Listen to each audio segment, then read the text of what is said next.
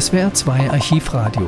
Die Reichstagsdebatten vor Hitlers Machtergreifung, fünfte Wahlperiode. 12. Mai 1932. Die 64. Sitzung ist die letzte im Originalton überlieferte und relativ kurz. Vorausgegangen war an dem Spätvormittag große Unruhe wegen eines Polizeieinsatzes im Parlamentsgebäude. Vier Abgeordnete der NSDAP hatten in der Reichstagswandelhalle, quasi der Kantine, einen Journalisten blutig geschlagen. Von diesem Journalisten stammten viele Propagandaschriften gegen die Nationalsozialisten. Parlamentspräsident Paul Löbe eröffnet die Sitzung nach dem Zwischenfall am frühen Nachmittag. Der DVP-Abgeordnete Eduard Dingeldey spricht dem Außenminister das Misstrauen seiner Fraktion aus und plädiert für eine Aufhebung des Verbots von SA und SS.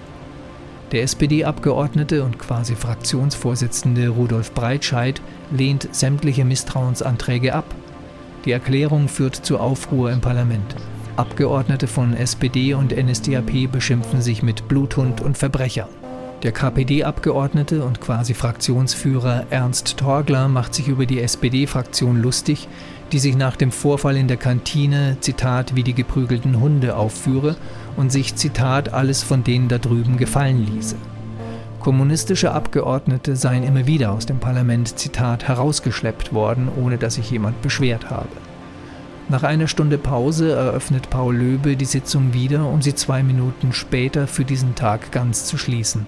Er sagt, er habe der Polizei jetzt wegen Verdunklungsgefahr die Befugnis erteilt, die Straftat zu verfolgen und schließt die Täter wegen gröblicher Verletzung der Ordnung für 30 Tage von den Parlamentssitzungen aus.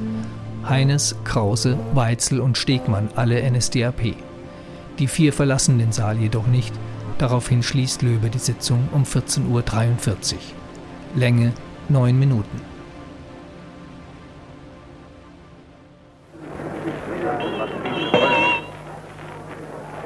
Die Sitzung ist wieder eröffnet.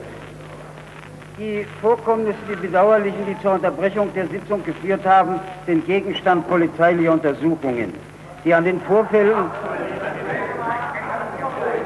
die an den Vorfällen Beteiligten werden im Hause vernommen und der Tatbestand zur Einleitung weiterer Schritte festgestellt.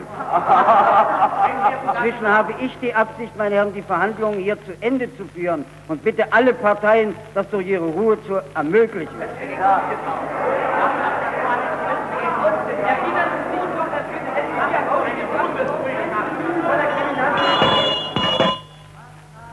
Kommen zur Abstimmung über die Misstrauensvoten. Wort zu einer Erklärung hat der Abgeordnete Dingeldey.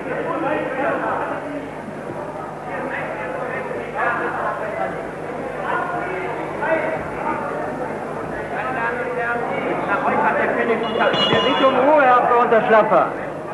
Der Abstimmung über die Misstrauensvoten habe ich namens meiner Fraktion Folgendes zu erklären.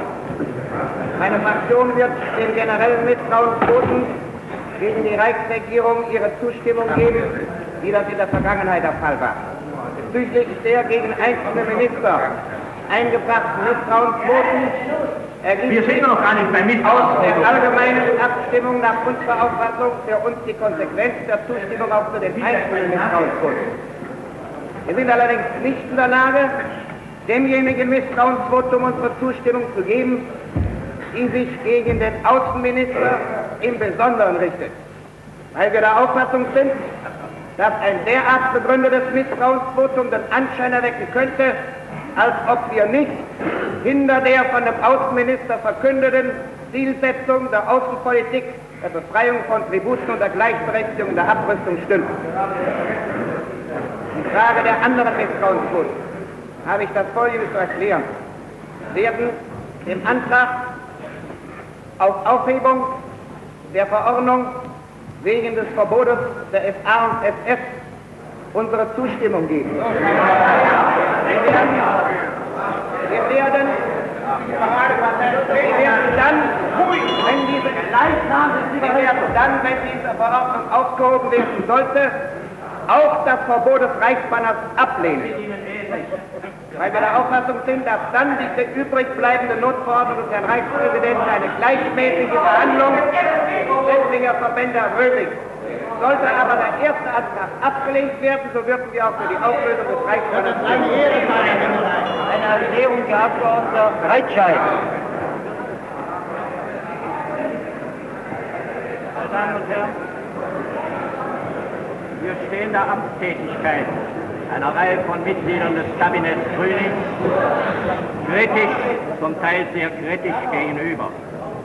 Aber wir lehnen, aber wir lehnen wie bisher sämtliche Misstrauensanträge gegen die Regierung im Ganzen gegen einzelne ihrer Mitglieder ab. Wir tun das aus Gründen der allgemeinen Wir tun das aus Gründen der allgemeinen Politik. Denn wir, meine Damen und Herren von der sozialdemokratischen Fraktion, möchten nicht die Anstalt bieten. Wer hat hier Blutrunde gerufen? Herr Abgeordneter Gerlach, ich rufe Sie zur Ordnung. Herrn Abgeordneten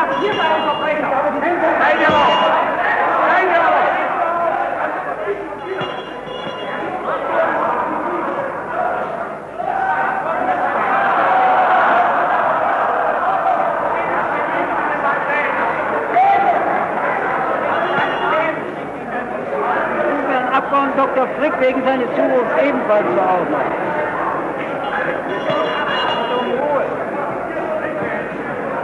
Wir möchten nicht die Hand dazu schießen, dass durch den Sturz des Kabinetts Grüning im gegenwärtigen Moment einer Partei der Weg zur Macht geöffnet wird, die politisch und moralisch nicht die Voraussetzungen hat.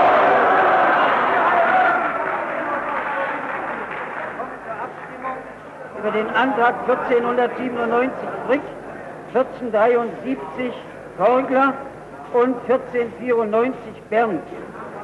Bitte die Damen und Herren, die diesen Anträgen zustimmen wollen, eine Karte mit Ja, die ihn ablehnen wollen, eine Karte mit Nein abzugeben.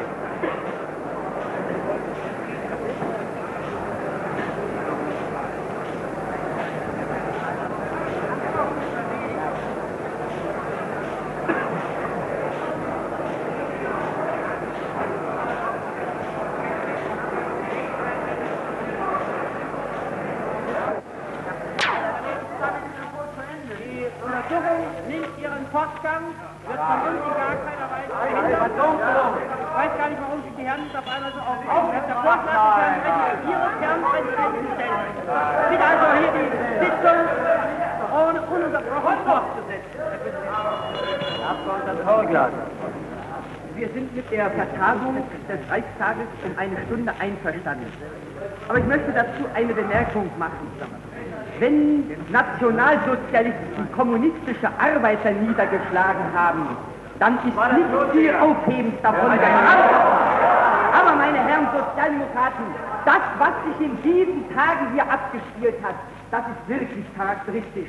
Ich erinnere daran, wie mit Kriminalbeamten kommunistische Abgeordnete aus dem Reichstage herausgestellt worden sind.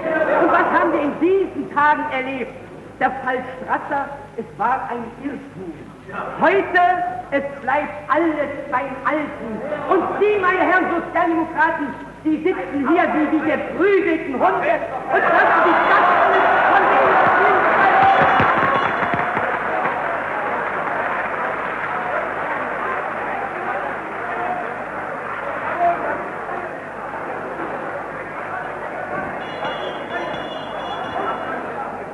Abstimmung Platz zu nehmen.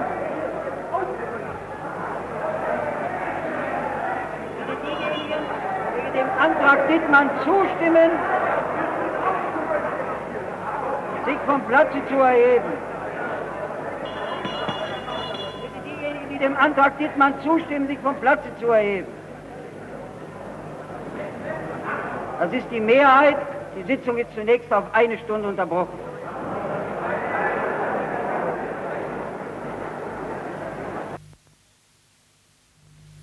Polizeilichen Verfolgung der im Hause verübten Straftaten übertragen und alle zur Verhütung der Verdunkelung notwendigen Vorkehrungen zu treffen angeordnet habe. Der, ich, Mir ist noch mitgeteilt worden, dass der, die Frau des im Hause Verletzten inzwischen angeläutet worden ist. Es ist ja mitgeteilt worden, dass ihr Mann sich im Hause ungebührlich betragen, dass er infolgedessen zusammengeschlagen worden wäre und sie herkommen solle, sich ihre, seine Knochen abholen.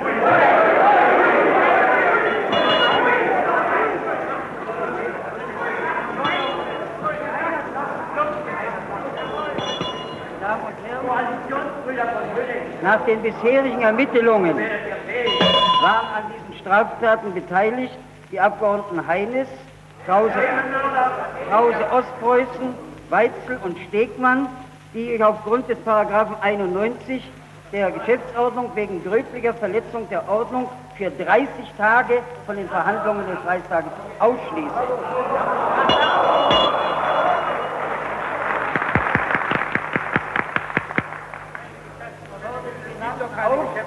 den Sitzungssaal zu verlassen. Dies darüber nicht. Das geht es erst, wenn Sie betreffend den Saal verlassen haben. Ja, doch dann ist das freie Tage später. Die Herren verlassen den Sitzungssaal nicht. Damit ist die Sitzung unterbrochen. Ich werde den Damen und Herren mitteilen, wann ich die nächste Sitzung des Reichstages einlege.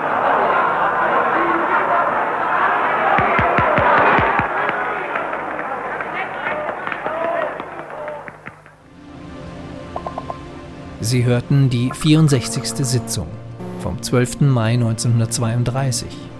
Deutsches Rundfunkarchiv.